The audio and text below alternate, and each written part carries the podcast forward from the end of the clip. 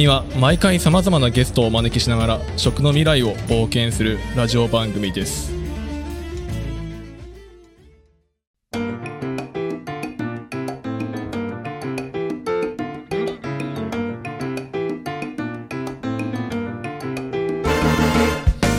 はい、えー第3回ということでゲストは、えーサスティナブルフードアジア株式会社の代表取締役海野聡さんにお越しいただきます。ということで、まず簡単に今現状ね、えー皆さん聞いてもらってると思うんですけど、えーノイズがだいぶ乗っていると思うんですが、はい。えーなんと、SKS ジャパン2023の、えー平常語の外で撮っております。はい。初日の終わった後ですね。はい。めっちゃビルの中響いてます。はい。公開処刑、あ違う、公開収録です。公開収録、すごいですね、これ。後で動画を見ていただければわかると思うので、はい。えーこんな感じで撮っております。じゃあ早速いきますかね。はい。食べ物フォレスト。ということで、えー本日のゲストは、海野聡さんです。よろしくお願いします。よろしくお願いします。はいありがとうございます。では、まず、ご本人から自己紹介いただいてもはいよろしいですか？ありがとうございます。えー、サステナブルフードアジアの海野と申します。えっ、と、弊社はですね、はいあのー、2022年1月と、まだ、あの、実は会社設立してから1年半の会社なんですけれども、はい。特に東南アジアのですね、フードテックスタートアップと、うんあとは日本のあの、フードテックスタートアップのあの商品とかをですね、えー、実は虎ノ門ヒルズから徒歩1分ぐらいのところの新虎通り沿いというところに、新虎通りの通り沿いにあるですね、サステナおむすびっていう、あの、おむすび屋さんを実は、あの、運営してたり、で、そのサステナおむすびっていうのは、えっと、サステナブルフードミュージアムという、はい。はい。あの、実はいろんなそのテックスタートアップの、まあ、会社と、あとはその商品の紹介をしてるような施設を運営してたりはいしてます。はい。で、なんでそんなことしてんねんっていうところでいくと、あの、そういったいろんな会社さんを紹介することで、うんえっ、と、いろんな、まあ、大手の企業さんとかがうん関心持たれたところが、じゃあそこで一緒にこの会社とちょっと事業をやろうとか、なんかそういうきっかけを作れるような、なんかそういう場所を作りたいなと思って、まあそんなことをやったりしておりますというのが、ざっとはいご紹介になります。はい、ありがとうございます。もう早速ね、謎がいっぱい。いや、あの、昨年のはい。SKS ジャパン2022で初めてお会いしたはい、じゃないですか。そうですね。はい。まあ、10ヶ月前ですよね。確か。あ、そうですね。そうそうそう1年弱、はい、うん前ですかねその。時、あの、会社そ創業したてみたいな感じ。そうですね。まだできて半年ぐらいのタイミング。あれ？それは言い過ぎか。1月なんで。あ、でもまあそうですね。そんなぐらいですかね。半年ぐらいですね。はい。いや、会社、いや、もうちょっとなんか長くやってたようなイメージが勝手にあったんですけど、はい、はい、はい。実はそうなんですね。実はそうなんですよ。はい。いや、もうなんか、いっぱい、どうぞ、んどうぞ。んいやいやいや。いや、全然そんな感じもせずというか、すごいしっかり製品作られてたんで、そんな、あの、創業間もないとは思いませんでした。そうなんですよ。実は、あの、まだ1年半。ただ僕らは、例えば今日も、あの、SKS ジャパンで、えっ、と、まあ僕らがその虎ノ門のサステナおむすびでも提供している、あの、ジャックフルーツという果物を使ったフルーツミートというですね、あの、素材の、まあ、しぐれ煮のおむすびを実は、ちょっと今日ご提供したんですけれども、はいはいはい。まあ、そのフルーツミートも、あの、まあ、もろもろ僕らも一緒にプロダクト開発に携わっているんですが、うん。元ネタは、そのも、マレーシアにある、はい。そのフードテックスタートアップの商品の素材を、あの、僕らだけに特別にちょっとこう、おろしてもらって、でそれを僕らが、じゃあ、日本でそれを商品化するとしたらどんなのがいいかみたいなのをいろいろ商品開発してはい。展開しているんで、例えばそこの会社はまあ本当にその研究開発にもう5年とか6年とか7年とかかけて、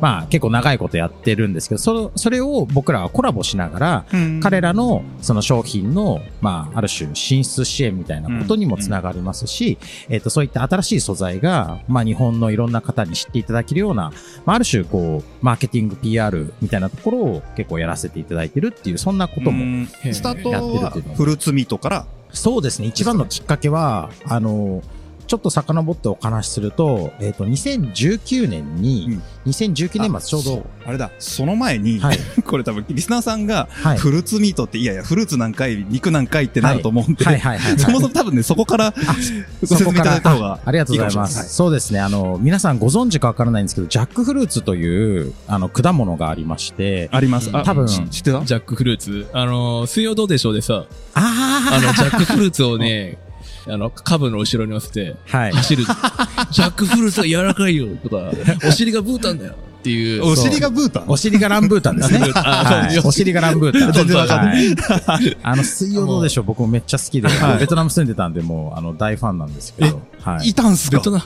あの、はい、あの、私、前職時代、ベトナムで、えっと、1年、えっと、本当住んで、あとは2年ぐらいは、こう、行ったり来たりで、結構、あの、現地の子会社のマネジメントしてたので、はいその時は、あの、開発会社を経営してたんですけど、はいあの、開発っていうのは、あソフトウェアの開発ですね。はいなんで、あの、やってたんですけど、その時に結構やっぱアジアはどっぷり使って、あの、めちゃめちゃ面白いなと思ったっていうのがじ。ゃあふそのジャックフルーツも普通にその辺にあるそうですね。ベトナムは、多分他の国に比べるとまだちょっと見かけることは多少少ないかなと思うんですけど、あの、でもやっぱりあの、東南アジア一帯ではよく見る。うんはい。うん。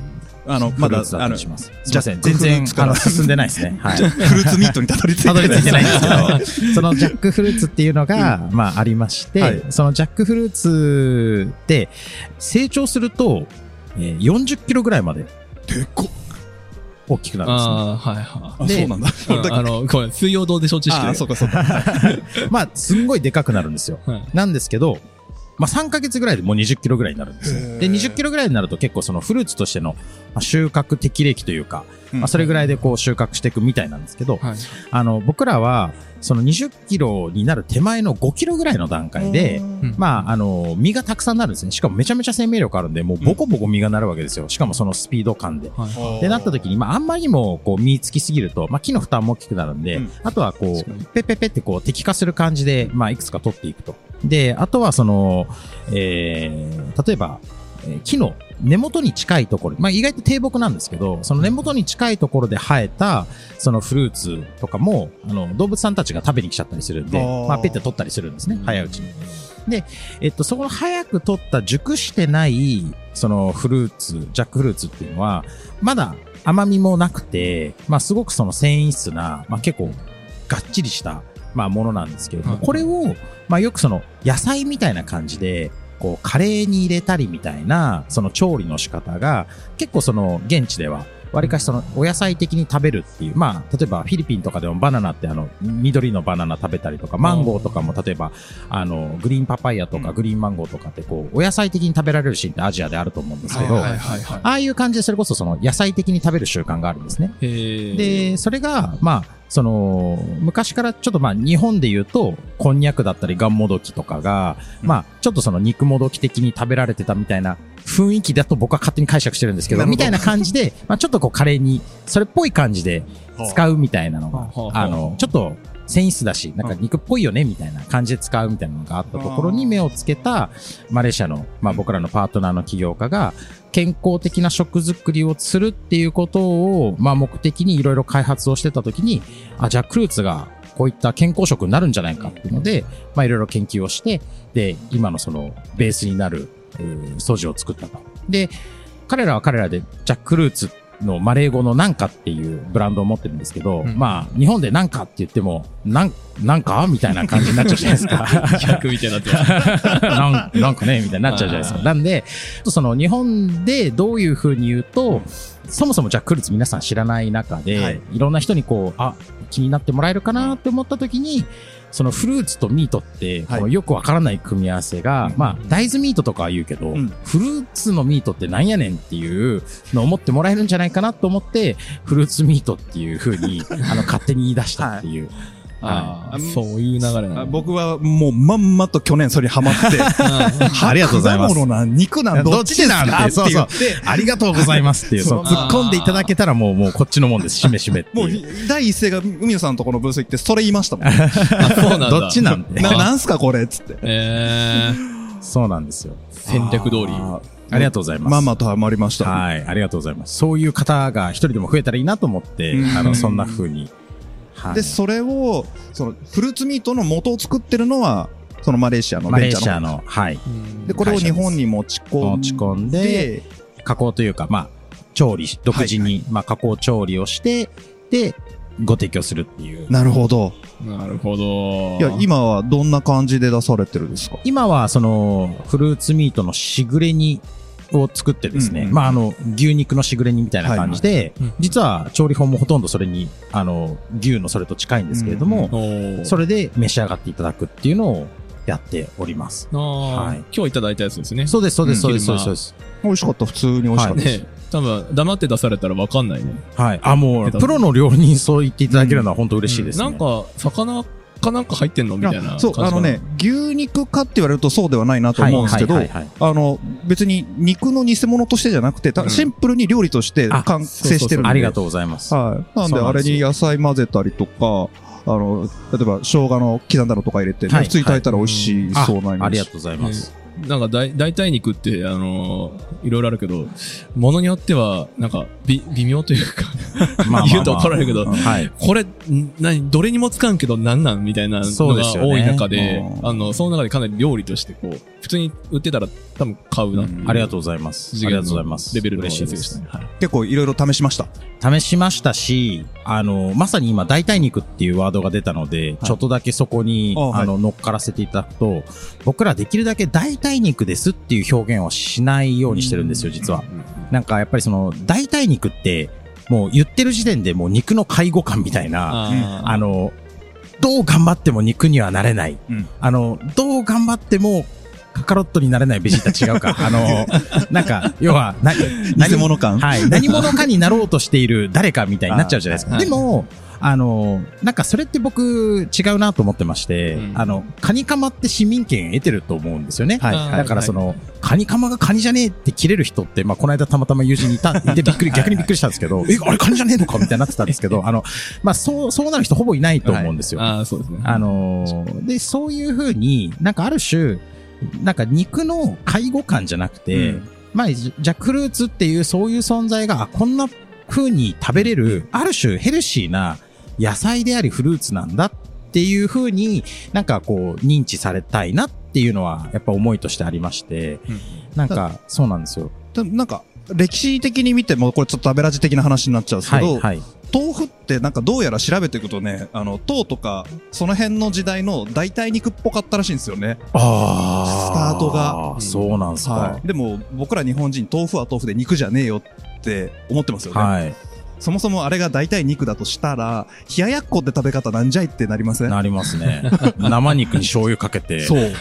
ネギ刻んだのこうやってやって食べるみたいな。もう完全独立しちゃってるんでいけんじゃないですか？確かに。いや、そうなんですよ。そうなんですよ。やっぱりなんか、あのー僕らはやっなんだろう、人間がそれをど、何と認知するかっていうのだと思うんですけど、うんなんかその、そういうオリジナルなカテゴリーさえ生まれてしまえば、なんかそういうものとして、なんか受け入れていっていただける。まあ実際すごくヘルシーなんですよね。あの食物繊維実は 100g 中、あの、まあレトルト化した、まあ90%水分な前提ですけれども、100分の6.6が、あの食物繊維で、ほなんでごぼうより多いんですよ。めっちゃ多いですね。はい超めっちゃ多いんですよ。で、えっ、と、そのうち糖質は0.7しかないんで、うんあの、もう、あのー食物繊維お化けなんですよね。はいはいで、えー脂質ももう、あの、表示上はゼロにしていいぐらい、0.5以下なんで0.3しかないんで、脂質ゼロで、カロリーも 100g 中27キロカロリーしかないんですよね。なので、あのーまあ、いわゆる本当に、や、野菜、はい。まあ、すごい食物繊維豊富な野菜食べてる感じなんですよ。確かに。なんで、例えばご飯に、まあ、それこそあの、提携してるレストランさんの代々木上原のグッドイートカンパニーさんというところがやられてる、グッドイートビレッジというカフェでは、ガパオライスをこう提供させていただいてるんですけれども、うんまあ、ガパオなんでご飯の上にジャックフルーツのガパオが乗ってるんですけど、まあ、乗ってるのほぼ食物繊維なんですよね。確かに。確か なんで、めっちゃヘルシーなんですよ。に。はい。はい。だから、まあ、お米、まあ、糖質多少気にされる人もいるかもしれないですけど、まあ、それだけみたいな。そういうことですよね。プラス食物繊維っていう、あの、だから絶対胃にももたれないし、はいあの、むしろ腸内環境すっきりみたいな。めっちゃいいじゃないですか。はいうんあれ、ちょっと本で読んだだおあんましっかり覚えてないんですけど、えっ、と、沖縄って長寿のエリアとして世界的にもち有名らしいんですよ。はいはいはいはい。まあ、世界中に何箇所かあるブルーゾーンの一箇所で、はいはいはい。その伝統的な沖縄の家庭料理って、あの、炭水化物めっちゃ多い、7割とか言ってるんですけど、そのうちのほとんどが繊維らしいですよ。おー。で、それで、要は、活さ増しができてしまうじゃないですか。そうですね。でそこに糖質とあんまり脂質がなくてみたいな感じらしいんですね。いや、来たうん。長寿の秘訣来ましたね。来た長寿の秘訣。これから長寿飯として本当ですね。売っていきたい。大丈夫ですか？引っかかんないですかいろいろ完全に間違いなく、あ、すみません。ありがとうございます。冷静に突っ込んでいただきましたら、それ歌い出したらちょっと僕を止めてください。あの、あいつ行くとこまで行ってしまったっつって。いいじゃないですか。食物繊維たっぷりごぼう何本分とかっていうのは、は確かに確かに。めっちゃいいじゃないですか。そうね、健康とね、そうなんですよ難しい言葉なのでね。いつもあの、ごぼう抜きですって言って滑ってます。ごぼう抜言いたいだけ。そしてまた言ってしまったっていう。皆さん結構ネタ好きですよね。はい、すみません。ありちょがとうございます。いちょい、ちょいちょい入れてきますよね。はい、ありがとうございます。ありがとうございます。わかんないけど、全然褒められてないけど。はい。逆に突っ込まれると、はいボケ、ボケ切れるすいま。なんか今、シンプルに、はいうちのお店の方の食材、ちょっと使ってみたいなって思っちゃいましたよね。うんこれでうもん、ちょっと、まあ面白くて、はい。やっぱりその、まあ何軒かこうレストランさんで、まあ一緒にメニュー作らせていただいたりとか、あの、ちょっと扱ってみたいですっていうのでお問い合わせいただいてちょっとお渡ししたりすると、あの、シェフの方の方が受けがいいんですよ。おーそうなんですね。なんか、やっぱりその、見たことない素材でうん。おもろい。っそれ？そていう、なんだこれはみたいな。うんえ、なんかちょっとあんまり大きな声では言えないですけど、それこそなんか、大豆ミート使うんだったら、こっちの方が全然なんかいろいろやりたくなっちゃうみたいな、ちょっとお声もいただいたりとか、はいなんか、あ、面白いなと思って。で、あのー一方で、そのなんていうんですかね、結構、がっちりやっぱ生産ラインとかを作ってらっしゃる企業さんだと、扱いがわからなくて、あの、何していいか、はい。なんか、わからないなーっていうリアクションもあったりとかして、お、面白いなと思って、そのギャップが。うんなんか、シェフの方だとん、目キラッキラさせながら、ん。こんなこともできそう、あんなこともできそうみたいな感じで、わしゃわしゃわしゃってなんか、2、3品すぐその場で作ってくれて、どう？みたいな感じで言っていただいたりとか。まだ触ったことないですけど、去年ブースに、あの、まだ味付けをしてない酢のジャックフルーツだ、フルーツミートをはい。お持ちだったじゃないですか。はい。あれ食べた瞬間に、なんか、いろいろできそうっていうイメージがあったすごい。んですよ。すごいですよね。これ他の代替肉とかだと結構広がりが思いつかないこともあるんですけど、ええええええまあ素材自体の面白さなんですかね。ああ、そうかもしれないですね。なんか他のやつって結構その、一個でこう、なんだろう、肉というか、加工した肉としての完成形を目指してる感じがしてて、塩気が妙に強かったりとか、なんだろう、いろいろ濃いなるほどね。マスキングしないといけないですもんね。寄せるためにこう足しまくったら濃くなりましたみたいな。まあ基本的に素の素材の面白さ、良さがあるんじゃないですかね。そうですね。なんで僕ら特徴としては、その、加工を、あの、してるんですけれども、例えば添加物とかは一切入れてないんですよその加工プロセスで。うんなんで、うんそのジャックフルーツのその未熟なものを、えー収穫して、まあ、すごく平たく言うと、温度管理と粉砕手法の二つだけで、うん。えっ、と、その、肉っぽさを再現するっていうのをやってるんですね。なるほどね。で、なので、何も添加もしていないし、なんで、ある種、その、熱加工はしてるけど、素材そのまんまなんです。なので、そういう意味で、なんかこう、いろんな広がりが見えやすいっていうのはあるのかなとは思います。なんか、す、す、酢なんで、味付けもそういう意味で言うと、別に塩もしてないもの、はいまあ、以前召し上がっていただいたものとか、まさにそういうものなんで、なんか、いじりがいがありそうみたいな。いじりがいある。う んはい。いや、やってみたいわ。ちょっと、あの、買います。はい。ありがとうございます。そうね、なかなか美味しいよね。普通に美味しいもんね、なんかね。そう。なんか、表現が見つかんないけど、普通に美味しいからさ。なかなかないんだよね、普通に美味しいっていうのは。そうなんだよ。で、さ、このまま行くと、このフルーツミートのあ、話だけで終わっちゃうんですけど、やめましょう。あの、まあもちろん多分ここから展開していかれたと思うんですけど、もう、なんすか、あの、サステナおむすび、まあ、まあ、しぐれ煮をやったんでってことなのかもわかんないですけど、はいはいなんかその後、横にいろんなもの付随してきてるじゃないですか。そうですねあれ。なんすか？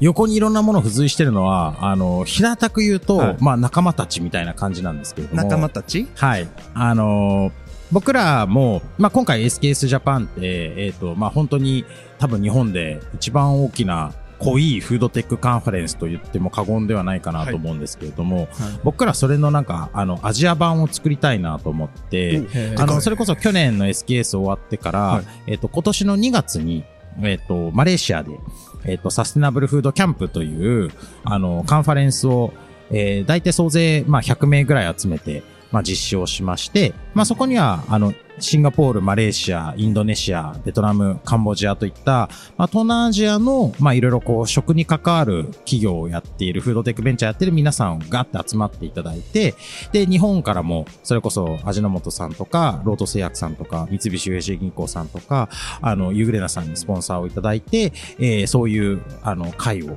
こう、運営したりさせていただいてるんですね。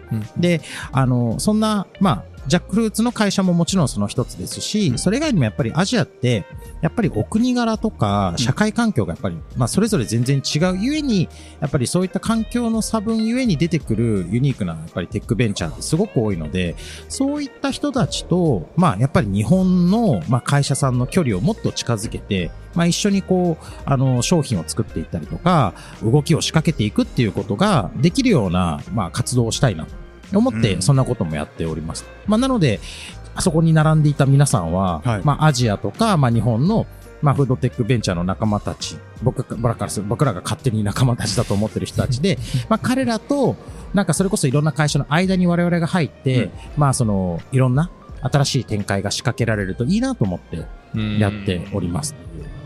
はあ広がりがやばいっすね。はい。だから、この先、えー海野さんのところで、ジャックフルーツのフ,、えーとフルーツミット以外のものをはい扱うこともあり得あ、る、もう全然、現在進行形で扱あ、ってます。マジっすか、はい。まだ言えないやつ？ああ、いえ言えないうんこともないですけど、はいあの、それ以外の素材とかでも、はい。あの、それこそ、例えば今、シンガポールの、えっ、と、細胞培養を、あの、うなぎとかのそれこそ細胞培養をしている会社さんが、あの、まあ、日本で展開することが決まってまして、そこで、じゃあ、こんなこと一緒にできないかみたいな、例えば、あの、日本での展開を、まあ、我々の方でなんかこんなサポートできないみたいな、まあ、それこそ僕らのその虎ノ門のお店では、その展示とかをすでにさせていただいてたりとかもしてるんですけど、なんかそういうディスカッションをしてたりとか、例えば、KGI のお米ですね。はい。はい。あの KGI はい。赤米を、まあ、展開しているマレーシアの会社とかも例えばあったりしまして、あの、GI 値が、まあ、それこそ玄米よりも低いようなお米なんですけど、じゃあそういったお米とかを、まあ、そのさらに、マレーシア国内だけじゃなくて、まあ、日本をはじめとした、あの、いろんな国に出していくのにどうしたらいいかとか、なんかまあ、いろんなお話を各社と、実はさせていただいてたりしてます。中でも、まあ結構ジャックフルーツが、まあある種一番、さっきのフルーツミートじゃないですけど、わかりやすく、うんまあ皆さんにこう PR できるなと思って、一番ある種力は入れてたりはするんですけど。あーはいあれですね、その、同じアジア圏だから、異国情緒があって、新しい発見があるんだけど、ちゃんと親和性が高いんですよね。なんか、似てる感じしません？あー、その似てる感じっていうのはその商品とか。とか、えっと、そういう味の指向性とああ、か、そうですね。は確かになんか味の指向性とかは、そういうのあるかもしれないですね。僕あんまりその、海外詳しいわけじゃないんですけど、はい。何年か前に、えーっと、タイに行った時に、はいはいまあ、現地の料理食べるじゃないですか。から確かに辛いのはめっちゃ辛いですけど、辛いですね。どっちかっていうとこう、旨味重視で、はい。みたいな、で、そんなに油もめっちゃ強いわけではなかったりするわけですね、伝統料理だと。はい。まあ、その辺だと、なんか、日本料理の流れとちょっと似てる文化もあるのかな、なんてうん、あの、あくまでも、その、西ヨーロッパとかと比べると圧倒的に近い感覚がありますよね。それは間違いないですね。なんか、すごいその、アジアってやっぱりこう、近くて遠い感じが、今、こう、うん日本ってすると思うんですよね。はい、はい。僕も結構今、東南アジアって、まあ、しょっちゅう、まあ、先先週末もタイにいましたし、シンガポール行って、マレーシア行って、フィリピン行って、ベトナム行ってみたいな感じで、まあ結構、あの、ふらふら行ってるのもあって、なんかもうもはや、なんか、ちょっと山手線でし渋谷行くぐらいな感覚で結構あの、マレーシア行っちゃうような感じに今なっちゃってきたんですけど、あの、距離がおかしいおかしい。あの、でも本当はそれぐらいまあ、実は距離の近さって、実はあるエリアですし、その、日本という国が世界広く見たときに、じゃあ、この先50年、100年っていう中で、まあ、誰とより今以上にこう強く、あの、手を取って一緒に世界を良くしていくかって言ったら、やっぱ東南アジアの人たちが、まあ一番のパートナーになり得るんじゃないかなっていうのはやっぱりずっと思ってまして、はい。やっぱり人口もこれからまだまだ伸びますし、もちろん経済もまだまだきっと伸びますし、だけど、あの、それゆえに、やっぱり課題も多い。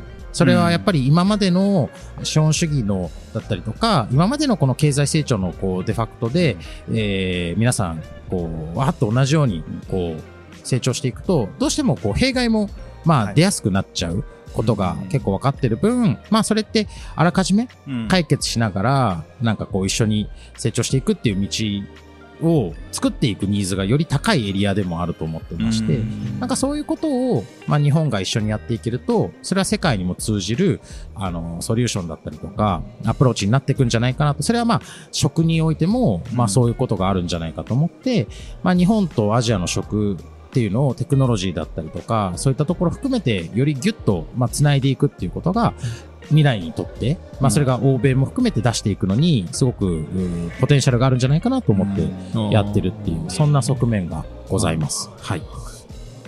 確かに、その、近現代になってし、以降は日本って、ちょっとヨーロッパ系の人たちと交流が深くなってきちゃったじゃないですか。はいけど、その、特に食に関しては、地理的な距離の近さって、わ、割と大事な気がするんですよね。はい。はい。どうしてもい輸送にコストがかかったりとかもしますし、すねはい。これちょっと多分聞いてる人によっては怒るかもしれないですけど、僕の感覚だと、その、アングロサクソン文化、え西欧、欧米みたいなところって、割と保守的だったりする感覚があって、そうなんですね例えば、えっ、と、日本も含めたアジアって、他のエリアから新しい食文化とか食材来ると、はいはいおいいんじゃねこれ？はいはいはい。面白そうう。じゃん、いじらしてよ、みたいなことをやるっすけどね。なかなか、じゃあ、えーアメリカ大陸だったりとか、ヨーロッパの北の方とかで、まあ、取れないのもあるかもしれないですけど、お米文化が広がりを見せるかっていうと、ちょっとマニアな人が食べれるみたいなね。なるほどあーそうねね確かにね。で、その代わり、あの、自分たちがずっとメインにしてきた肉と麦は、農地をどんどん広げて、海外にも作らせるみたいなことをやるわけでしょ？うんやってたねう。ん。っていう、なんつうか、それ、良し悪しではなくて、うんその、思考の傾向としてね、はい。はい。ありそうな感じがしするんですよ。なるほど。それでいくと、あの、海野さんが行かれてる、そのアジア、マレーシアとかベトナム、タイとかシンガポールのあたりって、比較的こう、近い感じがして、はい。はい。で、い距離も実際近いし。や、まさにまさに。なんかあの、これは今日、その SKS でも出展されるうんメタジェンさんとお話ししてた時に、なんかちらっと教えてもらった話なんですけど、やっぱりその、世界の人たちの腸内環境とか腸内細菌号の状況を見ていくと、やっぱりアジアの人たちって相対的に見るとめちゃめちゃいい環境を持ってるらしいんですよね。うんなんかやっぱりその食べるものの多分バランスだったりとか、はい。多分その野菜とか多分魚食べたりとかまああのそういうバランスだったりちょっとその詳細は私も分かりかねちゃうんですけど、はい。なんかそういう傾向があるみたいでやっぱりそこに根付く食文化だったりとか、まあやっぱり発酵とかもやっぱりいろんなあの長い歴史があると思うんですが、まあそういったものがこう折り重なって積み重なってきたこの知恵っていうのが、とかそこでできるものっていうのが、まあ結果、まあさっきのその長寿の話じゃないですけれども、まあ健康にすごい資するものだったりとか、なんかそういう、実はあのところに繋がってるみたいなところが結構うん眠ってるエリアなんじゃないかなっていうのはさっきお話ししたところでもちょっと思ってるところがありまして。面白い。これまたこのさ、隣のブース同士で繋がっていく感じもまた SKS ジャパンらしくていいですよね。なんかある？そうね。あなんか去年のその SKS の参 SKS ジャパンに参加した時よりかはすごいこう冷静に楽しめてるというか、いろんなものがよくこう見えて、えー海野さんをはじめ、皆さん行動がめちゃくちゃ早い。間違いない。ほんと間違いないと思う。早くない？みたいな。え、こ、え、なんかこの間お会いしましたよね？みたいな のに、あの、ものが、ものすごい新商品というか、はい実験したものがものすごい量だったりとか、それが一社だけではなくて、皆さん割とそんな感じの人しかいないんで、ちょっとバグるというか、というか、そうなんですよ。だからこの番組、食べ物フォレストも、はい昨年2022年 SKS ジャパンでやります宣言して、はい。今ちょうど10ヶ月ぐらいじゃないですか。はい。立ち上がったのって9ヶ月目とか8ヶ月目くらいなんで、はい結構時間かかってるんですけはい。ど。その間に皆さんブワーって動いてますよね。うんもうあの、動かないと死んじゃうんで。マグロ？マグロ。マグロがそうですねはい。止まったらしてるやつよ。はい。ああ、そういう感じのタイプの人多いっすよぶねぶ。つかるか力尽きるか。そうですね。もう、ぶつかって、ルンバのごとく、こう、方向転換をしまくりながら、どうにか進んでいるっていう感じバイです。タリタリ、バイタリティやべえな、ほんと。ねえここで収録してるのも多分皆さん、あの、SKS ジャパンの登壇したメンバーからしたら割とそんな頑張ってない方になっちゃいそう。ああ、そうかもしれないですね、僕らは特に。ナチュラルにそう思っちゃう。はいなナチュラルに、ああ、そうなんだ、頑張って、みたいな感じになりそうで。恐ろしいね。いやーめっちゃおもろかった。え、今どのぐらい撮った？俺。えっとね、今ね、30分。30分。皆さん別で分けるって方法もあるよ。何を？あ、これを取ってもう一本取って、あと、あの、掛川まに来てもらって、ゆっ。くり改めて話して、あ間飛ばすっていうそれもいいです点と、ねほら、だって、今日みんな疲れてる。確かに。で結構怒涛ですもんね。全然大丈夫です。すげえ。いや、まあ、そうね。上さん、あの、昼間の声の入りはないですよ。ちょっと遠慮してるかもしれないです。マジっすか？そう。